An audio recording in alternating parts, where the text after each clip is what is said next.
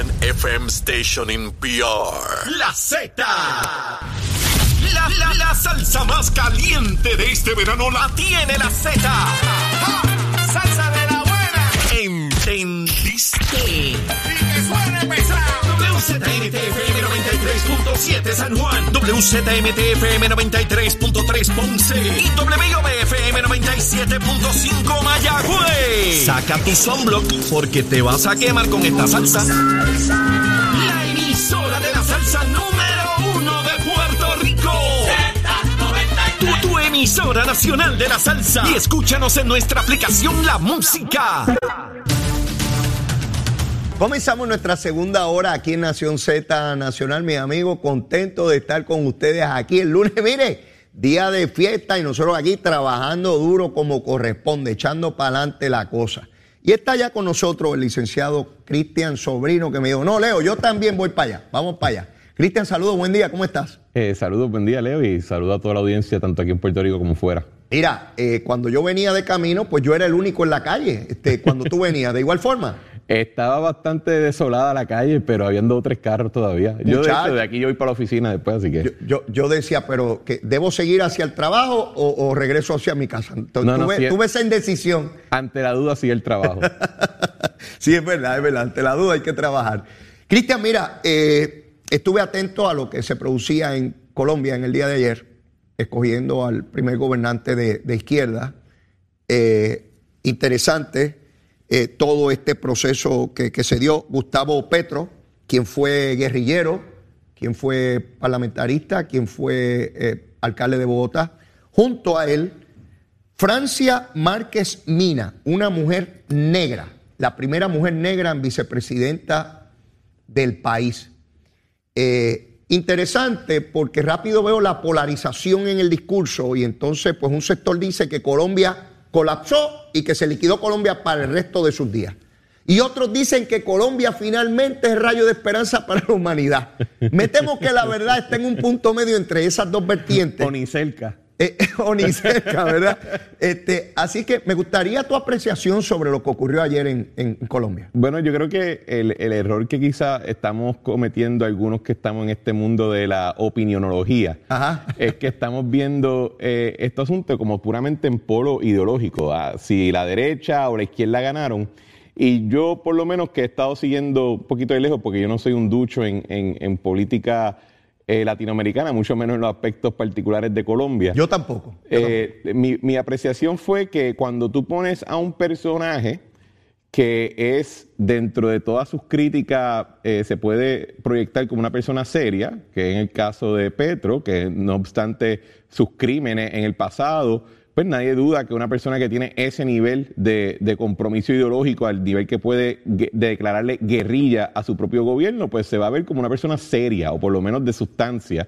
Y lo pones contra un payaso, que era lo que teníamos en la otra candidatura, pues el electorado eh, peca a favor de la seriedad. Y es lo que vimos en este caso. O sea, la oposición a la izquierda eh, de Petro estaba, estaba representada por un personaje que hasta en entrevistas decía que era un gran fanático de un alemán conocido como Adolfo Hitler.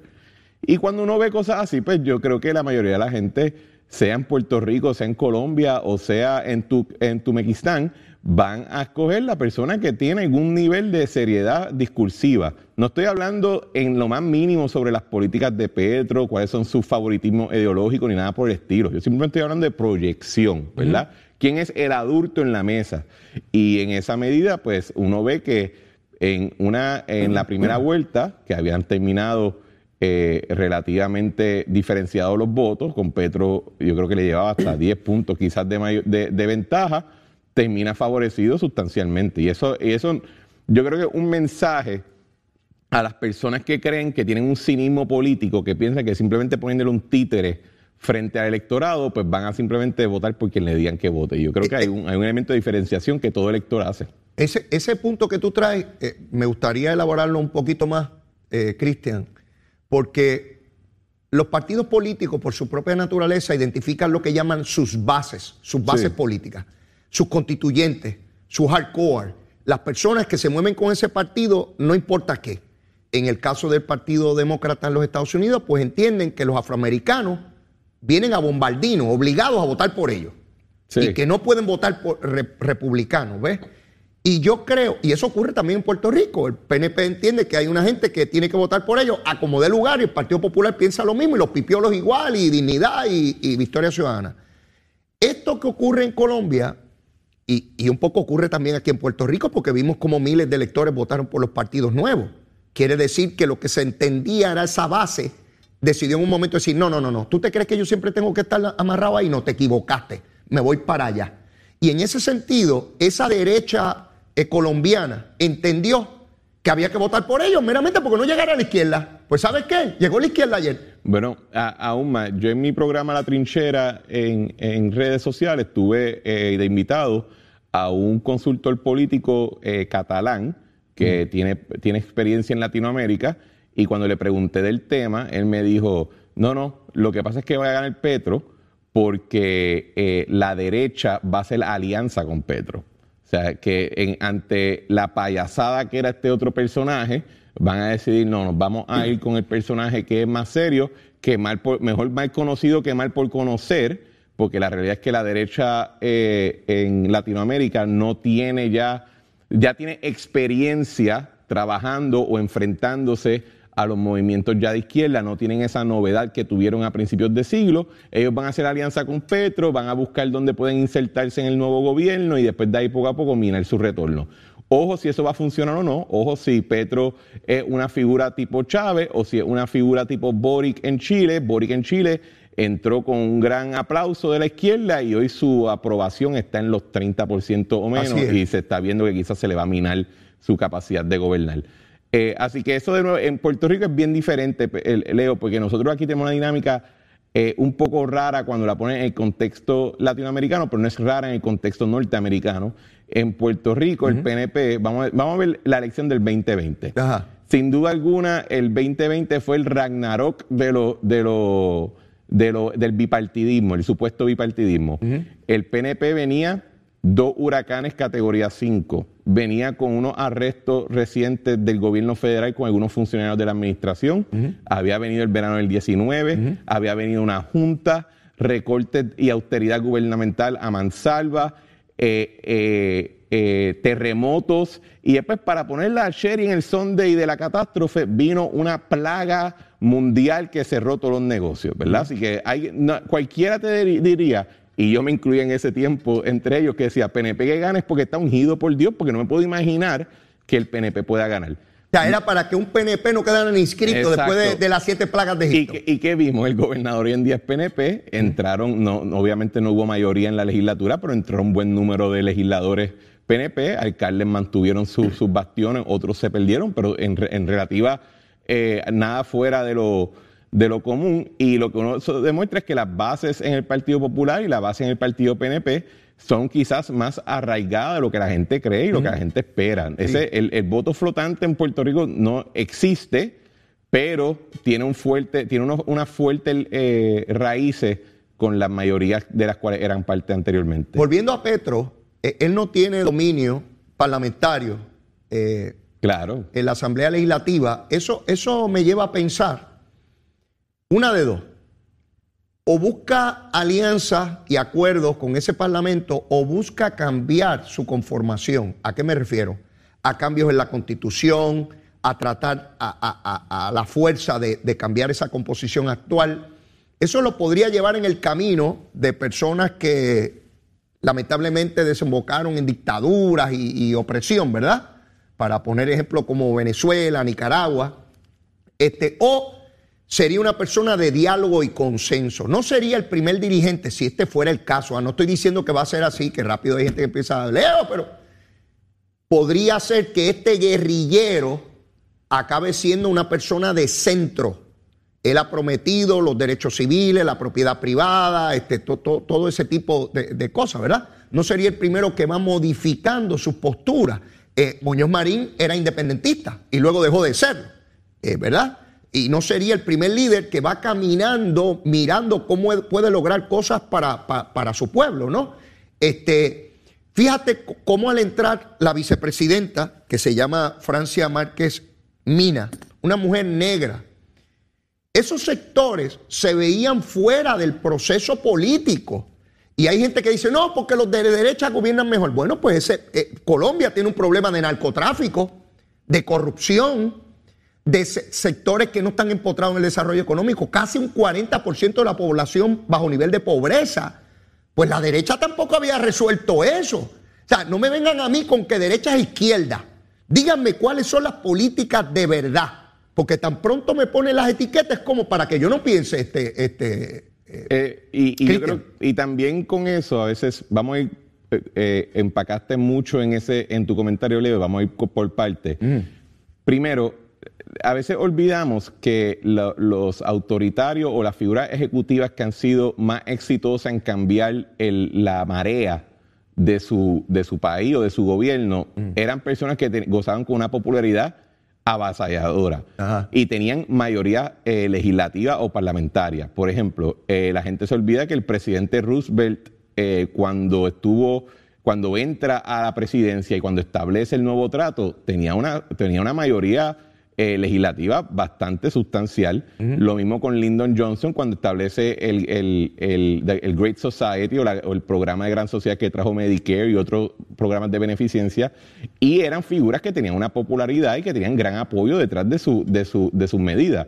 Eh, eh, no olvidamos, Hugo Chávez entró con tanto, tanta popularidad que Hugo Chávez estuvo en la juramentación de Sila María Calderón en Puerto Rico. Así fue. O sea, en, en, otro, en todos estos países, cuando vemos estos tipos de cambios sustanciales, es porque gozan con un nivel de popularidad, sea merecida o no.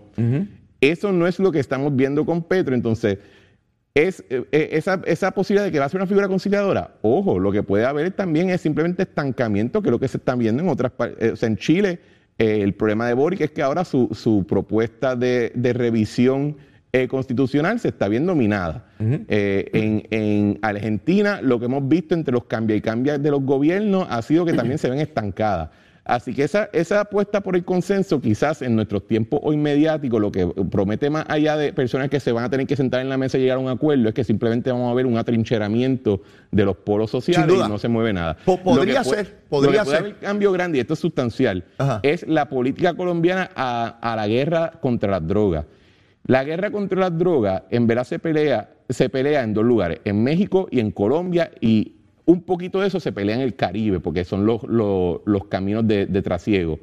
Si, Boric, sí, perdón, si, Petro establece un cambio sustancial a la política de guerra contra las drogas y a la relación con los Estados Unidos en esa manera, ahí puede haber un cambio que no tiene nada que ver necesariamente con, con el aspecto de pues, cuál es la política económica, si de izquierda o de derecha es el, la guerra contra las drogas ha sido hasta en gran parte el asunto que define la política colombiana, por lo que se me ha dicho a mí, se me ha educado a mí, de tal manera como el estatus es el eje central de la política puertorriqueña.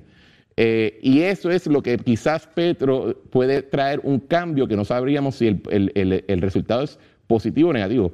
Lo que se decía, de nuevo, en otro, artículo que leí sobre el tema, que uno de los enemigos, de los principales enemigos de Petro eran los mismos narcotraficantes que no quieren que haya un cese a la guerra contra las drogas. Así que esa es la parte que quizás yo y me pediría al resto de la audiencia a que estuviesen prestando la atención, porque ahí puede haber un cambio de política sustancial. A los que observan esto desde derechas o izquierdas, se plantea la posibilidad de que Lula da Silva regrese a la presidencia de Brasil. Estuvo preso por corrupción y aparece al frente con unos márgenes amplísimos en las encuestas para ser nuevamente presidente.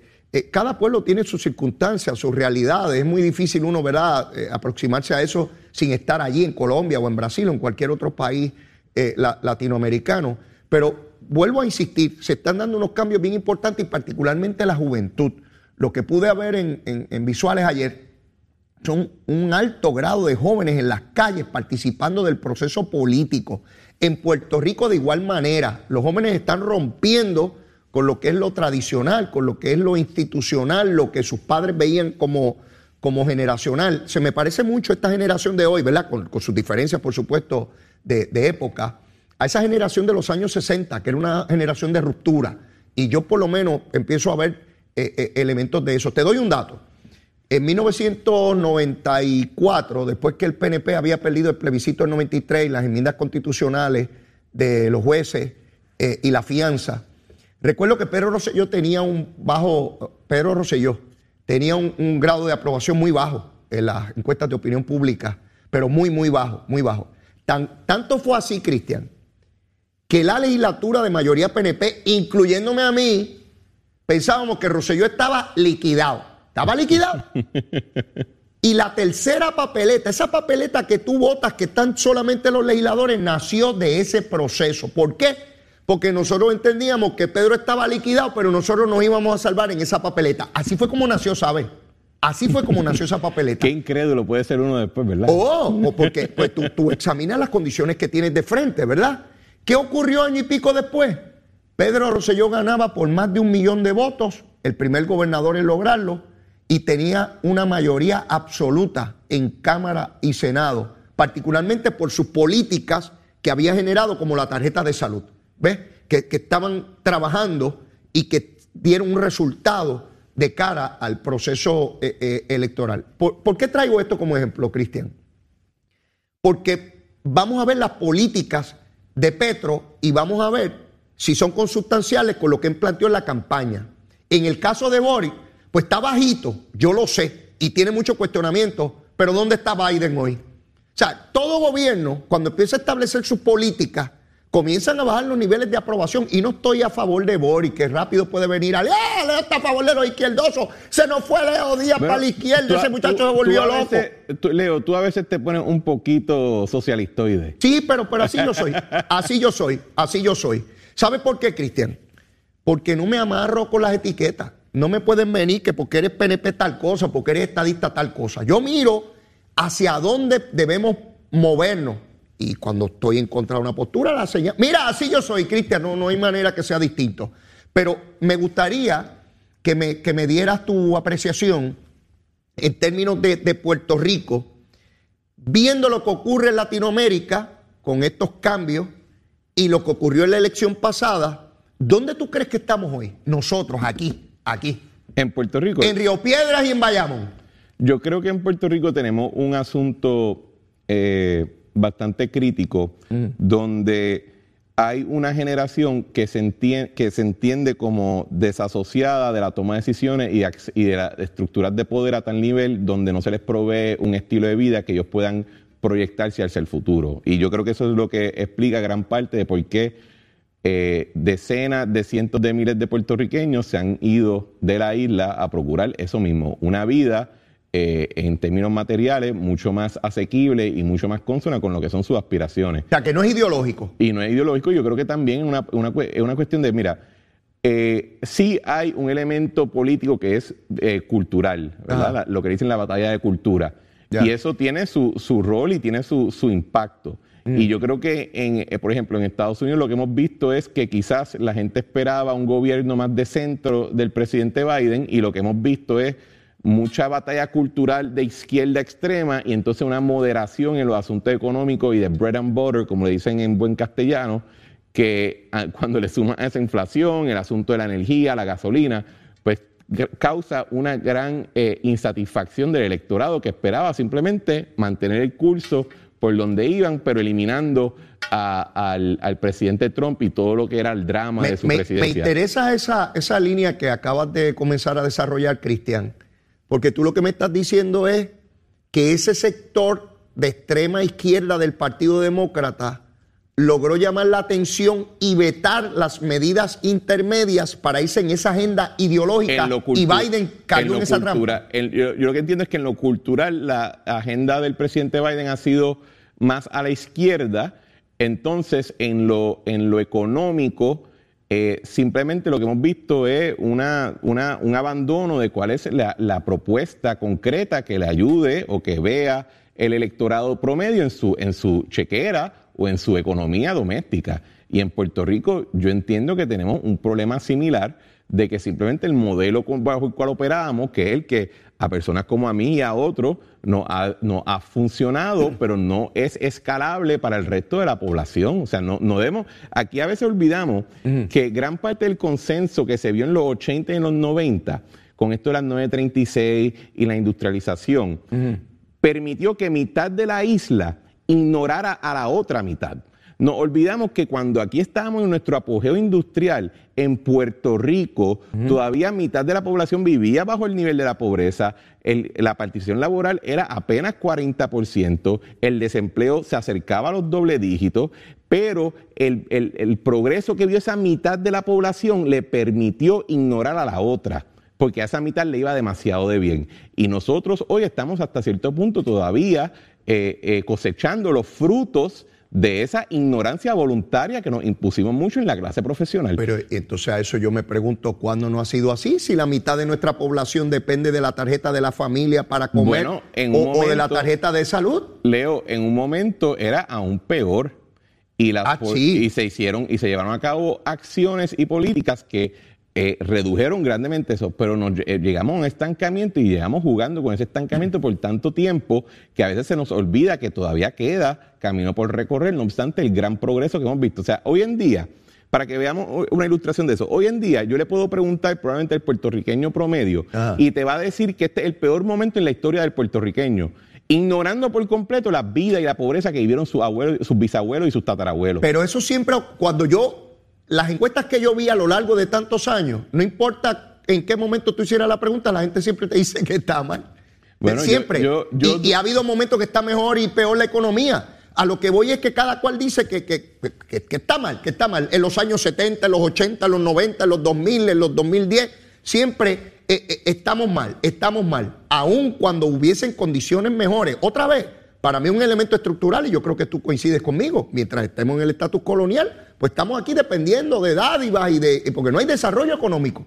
bueno, Yo, creo que el, yo creo que el estatus no te prohíbe mejorar. Lo que te prohíbe es llegar a, la culminación o a lo más allá que puedes llegar. El estatus opera como un techo artificial, mm. pero eh, ¿cuál, ha sido, ¿Cuál fue la gran victoria de, Pedro Rosselló o de un Romero Barceló como gobernadores? Mm. Que no obstante que podían llevar la línea ideológica de la estadidad o de la desconexión de Puerto Rico, a la misma vez procuraban un programa de gobierno que le afectara positivamente la, realidad eh, económica de su gente. Tú sabes lo que argumentaba el Partido Popular en los 90 y lo recuerdo vivamente, yo estaba en la legislatura que no había que buscar ninguna estadidad, porque mira, bajo Rosselló lo bien que está el ELA. Mira, mira todas las herramientas. O sea, que el desarrollo económico y la evolución económica que logró Pedro Rosselló fue de tal magnitud que le servía a los que creían en el ELA en decir, mira si el instrumento es tremendo, que este gobernador estadista mira todo lo que logra. Pero la misma vez fue cuando la estadía vio su crecimiento, eh, por lo menos entre eh, Romero Barceló y Pedro Rosselló, la estadidad vio su crecimiento en apoyo popular más grande. O sea, yo, sé, yo, recuerdo eso también cuando niño que decían, el ELA que se ve y se siente. Pues mira que lo vemos y lo sentimos hoy en día, ¿verdad? Pero el, asunto es que tú puedes ganar con una un porcentaje bastante sustancial de, de estadistas pero cuando entras a gobernar, estás gobernando para el 100%, para no estás gobernando solamente para ese grupo. Seguro. Y esa es la parte que yo digo, tienes que enfocarte no solamente en convencer ideológicamente, sino que también gobernar efectivamente dentro de las capacidades que tiene. Yo doy el ejemplo en lo fiscal eh, que hablan, a veces caemos en este, en este, en esta trampa de decir, no, es que la quiebra vino porque eh, el, el ELA quebró, la estadidad quebró, la relación con los Estados Unidos quebró. Eh, mira, el estatus te puede mantener pobre, pero nadie te obliga a descuadrar tu presupuesto, nadie te obliga a sobreendeudarte. Esos son asuntos que tú controlas internamente y en esa medida eh, yo creo que cualquier gobernante efectivo en Puerto Rico tiene que poder eh, andar por ambos lados. Vamos a movernos a un tema relacionado a eso. El sábado Eduardo Batia publica una columna donde señala que definitivamente Lela ya no es alternativa y lo está diciendo un expresidente del Senado de Puerto Rico del Partido Popular, senador del Partido Popular, candidato en dos ocasiones a alcaldía de San Juan por el Partido Popular. Y Eduardo plantea que él está de acuerdo con el proyecto de Nidia Velázquez y Jennifer González y que las alternativas son sencillas. O usted cree la estadidad, usted cree la independencia o una modalidad de independencia que es la libre asociación con un acuerdo con los Estados Unidos. Y plantea de manera clara esa realidad. Ante eso, pues obviamente lo atacaron personas que piensan que, que está diciendo un disparate, o mucho menos. Hoy la alcaldesa de Eloísa, Julia Nazario, plantea a través de los medios de comunicación que si a ella le plantean el ELA como está, ella no vota por eso. Estamos hablando de una persona que no pueden decir, ah, que jovencita, y que no, no, no, una persona madura, ha sido popular toda su vida, eh, ganó para el Partido Popular un municipio que se entendía imposible que lo ganara el Partido Popular. Ella dos elecciones la ha ganado cómodamente, la alcaldía de Loíza. Este, ¿Tú crees, por lo menos mi postura es, lo que empiezo a ver, es que eh, se rompió la represa, esa fisura ya se partió, el agua se va a salir, es inevitable, y veo más líderes encaminados en esa dirección. ¿Por qué te traigo esto? La propuesta de Dalmau para una consulta más allá de quienes dirigen el partido, de una consulta entre eh, ELA o Libre Asociación. Aquí estuvo el viernes el representante José Aponte y planteaba, ¿y por qué no ponen ahí la estadidad? A mí me pareció interesante, Cristian, porque ellos dicen que en el Congreso les niegan que estelera, pero ellos les niegan la estadidad en la consulta de ellos. Cuéntame, ¿cómo tú lo ves? Mira, eh, en esto quizás soy un poquito disidente en el mundo comentarista PNP eh, o estadista. ¿Ves que yo no soy el único desobediente civil? Tú también, dale. Yo, me acostumbro a ser disidente y por eso es que me va como va. Pero el, el, yo no veo que la represa se, haya roto en el Partido Popular. Yo creo que le añadieron tres pisos para arriba a la ah, represa. no me digas tú. Y lo que yo veo, mira, Eduardo Batia lo que dijo en su columna es muy similar a lo que él dijo en el 2016, eh, cuando todavía era presidente del Senado. Y yo creo que es la expresión de una minoría del, Partido Popular, de líderes del Partido Popular, que crecieron o ascendieron a, principios de los 2000, cuando eh, lo que era electoralmente positivo para el Partido Popular era aliarse hacia grupos más soberanistas pero en mi, mi, visión es que el Partido Popular es mucho más reaccionario ahora. ¿Qué significa eso? Que ya no tiene interés la mayoría del Partido Popular en desarrollar su propuesta de estatus. Ellos entienden que lo que hay hoy es lo que funciona, es lo que tenemos que seguir eh, empujando, que nuestra atención no debe ser en estas fórmulas de estatus, la atención debe ser en buscar un nuevo proyecto tipo 936, un nuevo paquete de ayuda y que lo que de verdad necesita Puerto Rico para mejorar es que los malditos PNP dejen de ganar elecciones. Y en esa medida ellos viven en una nostalgia, en, una revivir una fantasía de la hegemonía que tenía el Partido Popular en los 50 y a principios de los 60. Y si tan solo podemos volver a eso, ya se van a acabar todos los problemas y, va a venir la nueva utopía popular. Eh, de, incluso eh, un ejemplo de esto es que mientras que uno ve que la, columna, el, artículo de Eduardo Batia tuvo mucho comentario fuera del Partido Popular, lo que dentro de las huestes populares ha tenido más reacción es la fue la respuesta de Pablito José Hernández, el nieto de Hernández Colón e hijo de José Alfredo Hernández Mayoral, eh, eh, repostando a Eduardo Batia, diciéndole que está ah, incorrecto y que citando a Muñoz Marín, citando a Héctor Luis Acevedo, o sea, esta mistificación que hacen los populares muy efectivamente de sus líderes del pasado, y eso fue lo que tuvo más reacción dentro del Partido Popular. Así que yo creo que en el Partido Popular no se ha roto la represa, creo que le añadieron tres o cuatro pisos más y siguen tratando de aguantar el agua. Pues fíjate, yo, yo pienso distinto. Yo pienso que, que cada vez más son los que se revelan.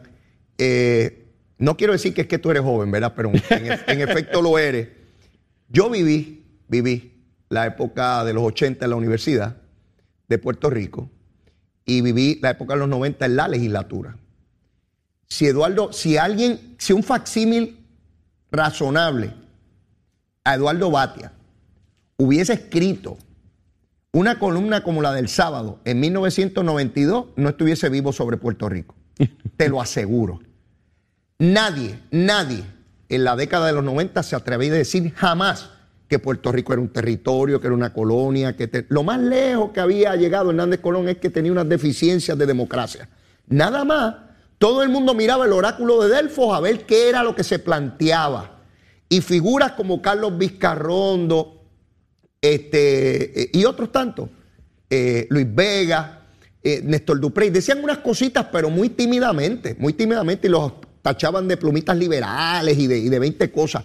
Hoy, tú tienes a líderes diciendo que esto es un territorio, es un cambio dramático en 30 años, pero bien duro, bien duro. Pero mira como la excepción que e, ese, ese ejemplo que tú das, yo creo que yo lo usaría como para probar el argumento que hice anteriormente. Ah es, cierto, hoy hay líderes populares que dicen esto es un territorio, esto es colonial, tenemos que cambiar.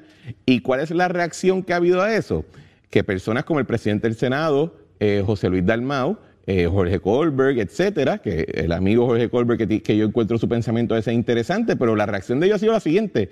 El error fue que dejamos que los PNP y los independentistas llamaran esto colonial, le, le cedimos el, el terreno Ajá. y se nos metieron adentro. Y lo que tenemos que ahora es poner el muro de contención, decir que esto no es colonial, que esto es lo mejor que hay y vamos a volver.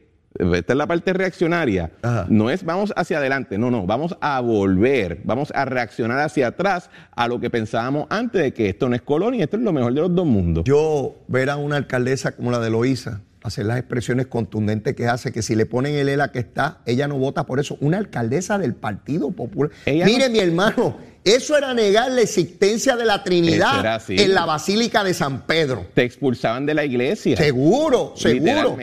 Y hoy lo puede decir cándidamente y algunos van a acceder a eso privadamente, otros se van a solidarizar públicamente, pero yo creo, mi hermano, que esa represa se rompió. Lo bonito es que dentro de unos meses, cuando Ajá. veamos cuál es el resultado de todos estos revoluces, de las elecciones especiales o lo que sea, Ajá. que estoy seguro que ya las papeletas están votadas y contabilizadas.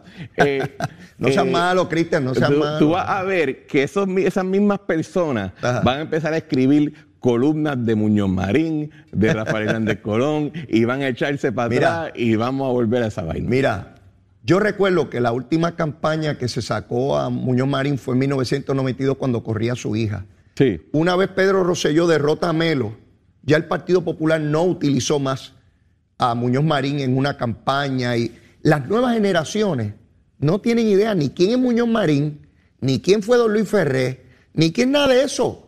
Es quiénes son los que están ahora. Y olvídate de los partidos y las ideologías. Soy por causa, el ambiente, el feminismo, aquello, lo otro, la cosa utilitaria, momentánea, inmediata, que si papá era aquello y mamá lo otro. No, yo soy otra cosa. Está, mira, los tiempos cambian, Cristian, y el tiempo también se va. Tenemos que ir a una pausa. Llévatela, Chero.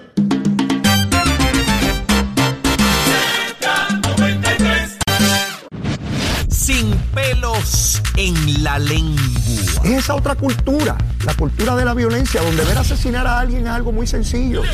Leo Díaz en Nación Z Nacional por Z93. Y aquí estamos, mis amigos, ya en nuestra última media hora de programa. Mire, esto se va a las millas, a las millas. Estamos con el licenciado Cristian Sobrino y llegaron las nueve y media. Y Cristian sabe que a esta hora siempre el invitado hace una recomendación de almuerzo. Después de ese día de los padres donde comimos en cantidad. Cristian, dame, dime, ¿qué se almuerza hoy? Yo entiendo que después de un día de bacanal alimenticio como el Día de los Padres, debemos ir algo más dietético. Ajá. Así que una gallinita rellena de congrí es lo que amerita no un día mal. como hoy. Está- es más dietético, definitivamente. No es la chuleta bien, cancán de antes. Con, con grisito. Y uno amarillito. Un amarillito lado, al un amarillito. exacto. Una gallinita. Fíjate, suena bien, suena bien. Me gusta, me gusta esa recomendación para hoy. Suavecito y usted come hasta donde llegue. Hasta- si me la dan, me la como completa. ¿Sabes qué ese es el problema mío? Que, que sé que debo comer menos, pero me como lo que ponen ahí. Si ponen mucho, me lo voy a comer completo. Por más que diga que no, no, no, no tengo esa voluntad. Lo Yo confieso, no tengo esa voluntad. Yo prefiero no hablar de mis problemas hoy. Ah, sí. Mira, eh, la ONU se reúne en el día de hoy, el comité este de descolonización, que todos los años sesiona y todos los años pues ya tienen prescrita una resolución diciendo que Puerto Rico no debe ser colonia y toda la cosa. Tengo entendido que Ricardo Rosselló iba a comparecer, no sé si finalmente lo haga, ya tendremos noticia de si comparece o no durante el día de hoy, pero a lo largo de los años, ¿verdad? Eh, tenemos esta resolución eh, que nunca llega a más que no sea una mera expresión de- del, del comité. Eh, van allí, yo he estado en varias ocasiones y, Cristian, allí van personas, algunos muy centrados y muy claros en, términos de sus planteamientos, pero llegan otras personas que están fuera de sí, ¿sabes? Que dicen unos disparates que yo me quedo, pero y como un lugar tan prestigioso como este, esa persona hasta demuestra que tiene un desbalance de algo. Pues dicen disparatos, llegan vestidos allí con unas cosas en las cabezas, qué sé yo. Este, y entonces, ¿verdad? La primera vez que lo vi, es más, déjame no seguir hablando sobre eso, porque no, no, no, no tiene ninguna sustancia sobre, sobre el asunto. De igual manera, eh, el, el presidente del Partido Popular señala que esta semana va a estar convocando la Junta de gobierno de su partido para finalmente concretar lo que es su propuesta de, de la semana pasada. Te traigo todo esto porque hay movimientos de estos lados. De otra parte, no acaba de radicarse un proyecto por parte de, Grijalba. Eh, y entonces están hablando del idioma. Algo me dice, Cristian, algo me dice, en la poca, poquísima experiencia política yo tengo, que alguien está tratando de poner una píldora venenosa en ese proyecto con el asunto del idioma para desbancar, descarrilar este asunto. ¿Tú crees igual? Yo creo lo mismo y veo, y obviamente veo eh, las, no veo las acciones, pero ciertamente veo las huellas de ciertos grupos antiestadistas que cuando vienen este tipo de situación en el Congreso crean causa común y crean alianza con el grupo, algunos de los grupos más recalcitrantes y racistas que desafortunadamente todavía pululean dentro del Capitolio Federal y tratan de eh, crear este asunto de las supuestas píldoras venenosas de temas de, de eh, culturetos, de que si ah, hay que hablar de, del Spanish only o del English only, hay que hablar de equipo olímpico. Y su única razón es crear una, un tipo de animosidad dentro de las oficinas de congresistas que simple y sencillamente no siguen mucho el tema y que cuando les ponen de frente un proyecto dicen, espera, pero que esto es que no se va a hablar inglés o que esto que no se va a hablar, que se va a tener dos equipos olímpicos. Se espera, pausa. Y, ellos apuestan siempre a, favor de la inercia, eh, eh, proyectando y promoviendo racismo y ansiedad contra los puertorriqueños, no obstante que hay tantos millones de puertorriqueños que hoy en día viven en los Estados Unidos. Y eso es lo que yo he visto, lo he visto tanto en, en las preguntas, por ejemplo, que eran preguntas capciosas, para ser franco, que se le hizo el nuevo día a la congresista Alexandria Ocasio Cortés, cuando vimos que se, que se promovió que un representante eh, republicano saliera con este tema del Spanish Only, esto, que, son asuntos que simple y sencillamente no están en nuestro debate hoy en día. O sea, ¿quién puede dudar hoy en día que en Puerto Rico, si dos, si dos padres están eh, eh, diseñando la educación de su hijo, no van a querer que su hijo tenga un buen español y un buen inglés. ¿Verdad? Eso, eso, eso, se cae de la mata. nadie, nadie en Puerto Rico hoy en día piensa que no queremos aprender español, pero que tampoco queremos aprender inglés. Eh, lo mismo con estos temas eh, de los Miss Universe y los equipos olímpicos. Oye, de verdad vamos a poner eh, nuestro, nuestra, nuestro desarrollo político, nuestro desarrollo económico, el bienestar de toda una población para poder entonces poner encima de eso en jerarquía eh, lo que son eventos deportivos y un concurso de belleza. O sea, es ridículo, ningún pueblo que es serio se va a, va, va a tomar ese, ese tipo de consideración en serio.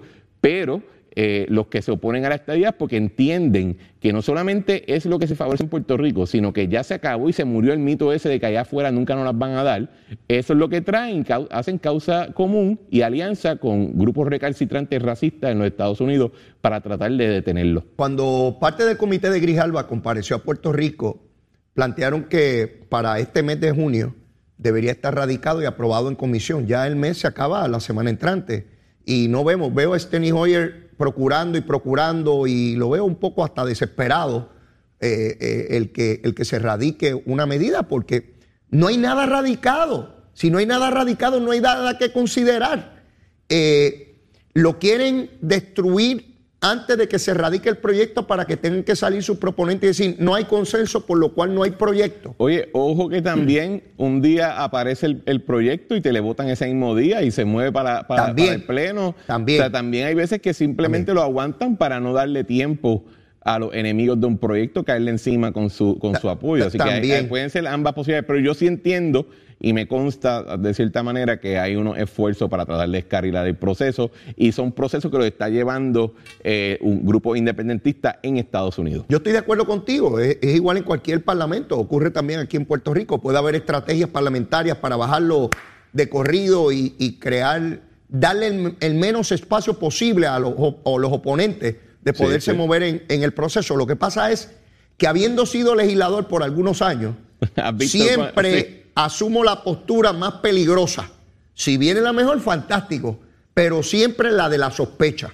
Cualquier medida, hasta que usted no la vea aprobada en el cuerpo legislativo, cualquier cosa puede ocurrir. Desde no ser considerada hasta convertirla en un Frankenstein. Yo soy como, yo soy como tú en eso, que soy eh, optimista en mis ideales, pero bien pesimista en mis tácticas. Así que yo siempre procuro Oh. eh, eh, buscar cuál es la, la- lo más probable para alguien que tra- trate de trancar o dañar algo y actuar a base de eso. Y ya, y ya hemos visto esto por mucho tiempo, ¿verdad? Esto no es nuevo, de cómo se descarrilan procesos de toda naturaleza. Y vemos cómo incluso lo que se está moviendo en el Partido Popular es en función de un proyecto que puede ser aprobado en la Cámara de Representantes Federal. Dalmau necesita aceleradamente, como digo yo, Que esto se a- caiga. aprobar algo aquí que pueda compensar lo que se apruebe allá y si posible que no se apruebe nada allá y que él apruebe algo Bueno, aquí al interior de bueno, su partido. Lo, que, lo- la- la- lo- como se dice, ¿verdad? La- the writing is on the wall o, o- o la mano de Dios escribe sobre la pared.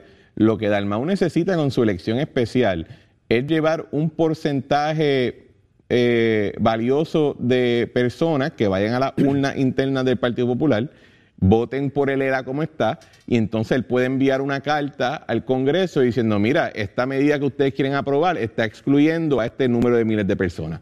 Ese es el propósito de Sí, esa sí. elección especial. No tiene nada que ver con limpiarse a los soberanistas, porque en el Partido Popular nunca ha habido ningún problema con los soberanistas, siempre y cuando no hablen muy alto. Y la- El issue es que los quieren medir a los populares recalcitrantes, eh, reaccionarios del ELA como está, yo hago lo que me dé la gana, para entonces ellos poder escribir su cartita. Eso es lo que estamos hablando. la, la- la primera pata de esa corona, como en el hipismo, es ganar la presidencia otra vez. Porque si no gana la presidencia, ¿de qué vale yo lograr esto para que otro se lleve, ¿verdad? Eh, el crédito. Así que él necesita salir presidente nuevamente y tener lo que es al interior de su partido importante. Esto no tiene que ver ni con los PNP, ni con los independentistas, ni los de Victoria Ciudadana. Esto es un asunto interno del Partido Popular y él necesita validarse a sí mismo, no solamente en su presidencia, sino en la postura que va a plantear institucionalmente al Congreso de los Estados Unidos. Así que el, juego es complejo, el juego es complejo, el juego apenas comienza, la alcaldesa de Morovi lo va a retar en ese esfuerzo, probablemente otros lo hagan. El que no ha dicho ni pío, hay un chiste de eso, después te lo diré, de- del pollito.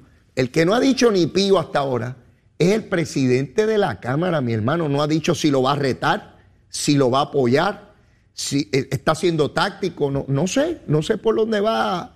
Eh, apostemos a que se va a quedar calladito, hará sus movidas tras bastidores y el día en que eh, José Luis Dalmau gane de nuevo su presidencia va a aparecerse en la tarima a, a agarrarle el brazo y trepárselo así con victoria. Que, que mucho para yo he visto eso y lo he visto en el PNP también, mi hermano. Yo creo que no, lo, lo que pasa es que lo que pasa es que en el Partido Popular esto de las primarias y las cuestiones internas, eso es nuevo para ellos, ¿verdad? Ah. Ellos vivían bajo la sombra y el y el y el frito de, de, de la dedocracia. Nosotros en el PNP que siempre hemos tenido esas contiendas, pues hemos tenido más experiencia con esa ese- esa imagen de que El- aparecen en la tarima, el PNP todos a levantarse la mano claro, juntos, después, de la- después de sacarse los ojos. El PNP abrió ese proceso y el PNP como institución ha madurado mucho en términos de, de realizar primarias y procesos para escoger a sus líderes y sus candidatos. Y, y- y el Partido Popular no tuvo otra opción que no fuera seguir ese paso. Apenas comienza, pero eventualmente el Partido Popular para todas las posiciones va a tener primarias, igual que el PNP, que es como debe ser. De ahí me muevo, este, Cristian, al asunto del PIB. Un asunto que estoy convencido que es el mayor problema o crisis de credibilidad que ha tenido ese partido en décadas. De ordinario y a través de los años, el PIB era como este referente moral en la política puertorriqueña. Bueno, para ustedes, Y, y- y- porque para mí nunca lo ha sido. bueno, te, te estoy hablando de lo que era la opinión pública, lo que yo escuché desde chamaco, desde que yo era un niño. Hay que votar por un pipiolo en Cámara y Senado para que vele a los pillos PNP y populares. Esa era la prédica. Hay que llevar a alguien que es puro y casto, que es íntegro, absolutamente íntegro, para que vele esos pillos PNP y populares. Y siempre hacían las cosas bien. Y siempre el que ganaba los debates era el del PIB. Siempre el inteligente era el del PIB. El bruto era el del PNP y el popular. Porque una vez llegaba un pipiolo, eso era, eso era una cosa sacrosanta. Cuando llegaba, y de momento aparecen mujeres pipiolas del PIB reclamando y exigiendo que se tome acción contra unos machos cabríos ahí de- del PIB que supuestamente la han hostigado. Esas son las alegaciones, entre ellos Eliezer Río, que es empleado, ese empleado se le paga con fondos públicos en la oficina de María de Lourdes. Convocan a un comité que va a evaluar eso después de meses, porque admiten que tienen un caso desde principio de año, donde está la propia María de Lourdes para evaluar a su propio empleado. Yo te pregunto, Cristian, si en el PNP hubiese un señalamiento como ese y a Pierluisi se le ocurriera nombrar un comité para evaluar eso, donde esté el jefe de la persona de la cual se hagan las alegaciones, para decidir si hay algo ilegal o no, ¿qué tú crees que pasaría? Bueno, es que yo sé lo que pasaría porque ya en el pasado ocurrido y Juan Dalmao específicamente no le tardó ni 12 horas para pedir que votaran a todos los empleados involucrados. Yo lo leí, el de,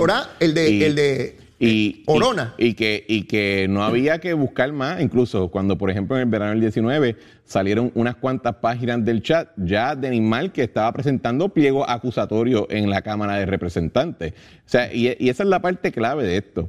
Uno, ya vemos que la patria nueva, eh, del Partido Independentista es tan frágil que tres tuiteras te la pueden derrumbar en, un fin de semana en redes sociales. Wow, no lo había visto así. Eh, también vemos que este grupo, el, el, el, PIP es un partido que es bien rápido para señalar y acusar afuera de su hueste, pero dentro de su muro ellos se tienen que tardar meses para ver si le dan atención o no al asunto. Y lo que vemos es, oye, como son de minoría, imagínate los de mayoría. Entonces, esta cuestión que tú dices, Leo, y la tenemos que detener porque yo la vi también, siempre se presentaba el independentismo como este tipo de, de ordenamiento religioso que eran, eh, eran especialmente castos, eran especialmente honestos, eran especialmente intelectual y que ahí se depositaba toda la virtud del puertorriqueño. Y eso es falso.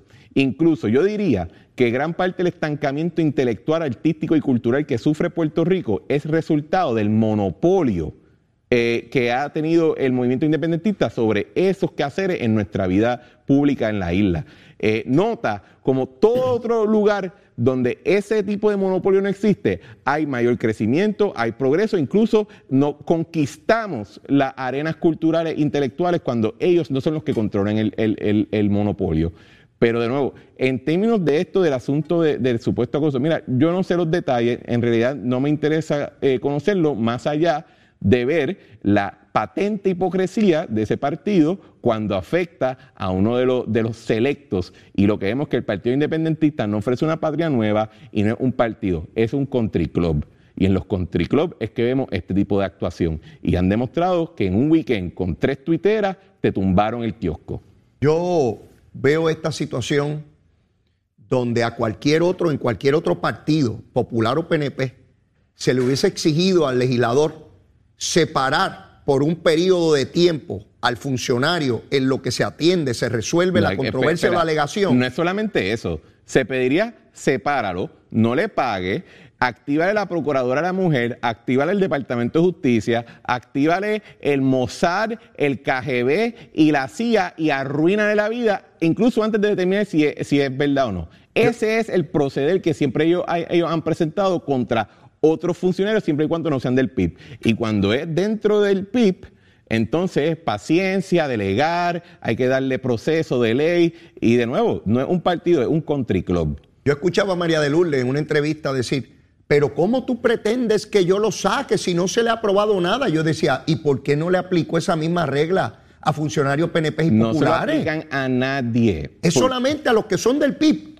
Porque dentro, recuerda, el PIB es un partido eh, ¿verdad? Es un partido perdedor, nunca ha podido ganar nada. Ganan, ganan unos puestos que tienen ahí como que reservados para ellos en la legislatura municipal y en la legislatura eh, del gobierno central. Y cuando entonces dicen, espera, pero ¿por qué me está aplicando eso? Es que si me afecta a mí me destruye. O sea, si, le, si el PIB se le aplicara la misma vara que se le aplica al resto de los partidos, no existiría. Bueno, no, tiene más, no tendría. Si le, o sea, piénsalo de esta manera. Mira, mira cuán enfermizo ha sido la situación. Por décadas al PIB se le ha ofrecido el mismo tipo de proyección, representando apenas el 5% de población que se, le ha, que se le ha provisto al Partido Popular y al Partido PNP, que oscilando entre ellos a través de los años han representado el 95% de la población. Eso es lo que se llama, es un subsidio indirecto, porque como tienen un monopolio sobre ciertos mecanismos de opinión y cultura, se les quiere mantener como una reserva siempre allí. Pero esto es un movimiento que fue ya descartado no tiene nada nuevo que ofrecer. esa es la parte que tenemos que internalizar. Son apenas el 5%. Lo que ocurrió en el 2020 fue una anomalía de muchos PNP y populares molestos que decidieron darle un break a Juan Dalmau porque era una cara cool y nueva, pero que estamos viendo ahora que, de nuevo, el, el, el, el, acá, el cabro siempre tira para el monte. Se escondió, ¿verdad? se escondió detrás de María de Lourdes, envió un comunicado, no, no fue a la prensa para contestar preguntas. Que eso está que pidiendo disculpas porque no reaccionó a tiempo, reacciona un sábado mediante un papel, un comunicado de prensa, pero para ir a criticar a los PNP y los populares, ahí sí están los canales de televisión bien bravos y pidiéndole cabro- 20 explicaciones, pero otros que no se nos pueden quedar fuera, Cristian. ¿Dónde está Movimiento Victoria Ciudadana que no hace denuncias sobre esto? Esperando los votitos del PIB. Son iguales. Igual que el PIB no criticó a Lizy Burgo y están calladitos con lo de dignidad. Están todos mirándose los votitos. Ah, y con Nogales. Fíjate cómo el PIB no habló nada de Nogales, ni de su referido a, a- a- a- Pero, al FEI, pero pensé, vamos a hacer... buscando como cualquier partido los votitos, cómplices. El, el ejemplo, ya, ya Victoria Ciudadana no solamente es una cuestión de, si, de cuál es su postura, es que ya tienen un precedente. Cuando a Néstor Duprey, en la campaña del 2020, sale un alegado video en Facebook de su alegada ex esposa hablando sobre que Néstor Duprey era una persona que abusaba eh, supuestamente en su matrimonio. Lo votaron. Que nunca se probó, a él nunca se le hizo un proceso Nunca. el, el, el Jedi Council que corre el Victoria Ciudadana lo desplazó, Ajá. ¿verdad? Y, hasta cierto punto parece que se arrepintieron, porque si hay un espacio ahora que es el- el- la portavocía de Victoria Ciudadana, son los programas de Néstor Duprey. Eh, así que le dieron al final del día la razón a él, aparentemente. Eh, a él lo excluyeron. Pero ahora que vemos exactamente lo mismo en una red social, surgen alegaciones ahí hay silencio sepulcral. Porque de nuevo, el cabro tira para el monte y lo que es un country club se comporta como un country club. Están y que buscando un protocolo. Llevan días, una semana buscando y que- establecer y que un protocolo. Manda- un protocolo que es mandato de ley, que yo me interesaría saber si la Procuraduría de la Mujer va a meterle una multa a, a el PIB por no tener su protocolo, de la misma manera que le ha pegado una multa a otras agencias del gobierno y otros municipios. No hay que buscar protocolo ni comité de ñoña. Aquí hay leyes claras, contundentes, que establecen como delito ese tipo de conducta. Lo que hay que referirlo a las autoridades. Pero sigue allí cobrando. La semana que viene, último de mes, este señor sigue cobrando allí, Eliezer Río, sigue cobrando su chavito. Hay que darle los chavitos a este pájaro, porque es importante para la nueva patria y sin él no hay reivindicaciones de los, de los eh, eh, y desamparados de esta tierra borincana. ¿Qué diría Albizu? ¿Qué diría Albizu Campo? Bueno, Bisu resolvió las cosas un poquito más expedito y involucraban balas. Así que no Bueno, creo que eso bueno. hay que debatirlo mucho. El hombre decía que empiezan a resbalar hasta que siguen resbalando y se cocotan. Eso decía Albizu. Ellos citan al Albizu, así que ellos sabrán de lo que se trata. Cristian, no tenemos tiempo para nada más. Pero la pasamos muy bien. Gracias La pasamos espectacularmente bien. ¿Qué era? ¿Una gallinita rellena? Una, una gallita eh, rellena de congrí. Con Eh, unos amarillitos al lado. Ah, exactamente. Ahí voy, ahí voy. Me gusta. Voy a ver si lo consigo. Voy a hablar con Zulmita, este, a ver si, si conseguimos esa gallinita. Te tengo recomendaciones, pero como no pagan aquí auspicio, no les vamos a dar su nombre. No, más o menos yo tengo una idea. Tranquilo, tranquilo. Un abrazo. Cuídate, Cuídate. mucho. Será hasta la próxima semana. Bueno, mis amigos, ya estamos por concluir el, programa. La semana, eh, en, la tarde de hoy, debo decir, el gobernador de Puerto Rico, Pedro Pierluisi, tiene un anuncio. Está, están, ha salido en la prensa que tiene una, una comparecencia pública. No sé de, de qué se trata. Debo suponer que tiene que ver con, con legislación, porque ya estamos en la última semana de legislación. Este próximo, o, o al concluir esta semana, ya es el último día de aprobación de medidas y concluye la Asamblea Legislativa el, el jueves de la semana entrante. Así es que el trabajo que, que resta en la Asamblea Legislativa, por lo menos por esta sesión, está por concluir. Todavía hay medidas que son importantes, que no se han considerado. Mañana hay sesión. También hoy se abren las candidaturas en Trujillo Alto. A los populares de Trujillo Alto, a los miles y miles de populares, gente seria, honesta de Trujillo Alto, que sé que sienten vergüenza porque lo que le ha pasado a su alcalde, igual que PNP sienten lo mismo en los municipios donde ocurrió con alcaldes PNP. Se abren las candidaturas, por favor. Identifiquen candidatos y candidatas honestas, como yo sé que hay muchos allá en Trujillo Alto. buenos populares que yo sé que podrían darle un gobierno honesto al pueblo de Trujillo Alto desde la alcaldía. Identifiquen esos candidatos y candidatas. Busquen gente honesta, seria, decente, que pueda llevar a cabo el trabajo que, corresponde. Yo sé que los hay. Hoy se abren las candidaturas. Recluten gente. No se dejen ir solamente por los que cargan banderas. Vayan allí a gente seria que está, eh, o maestro, o policía, o el comerciante, o el barbero, o, las personas que ustedes conocen que tienen un compromiso con su partido, con su partido popular. No permitan que llegue allí un amigote del alcalde a taparle las cosas que hizo, o la presidenta de la asamblea que también encubrió. No, escojan gente buena, gente seria. Ustedes las tienen allí, ustedes como en todo municipio. Hay gente seria, muchas, miles en todos los partidos políticos. Busquen, busquen que yo sé que van a encontrar.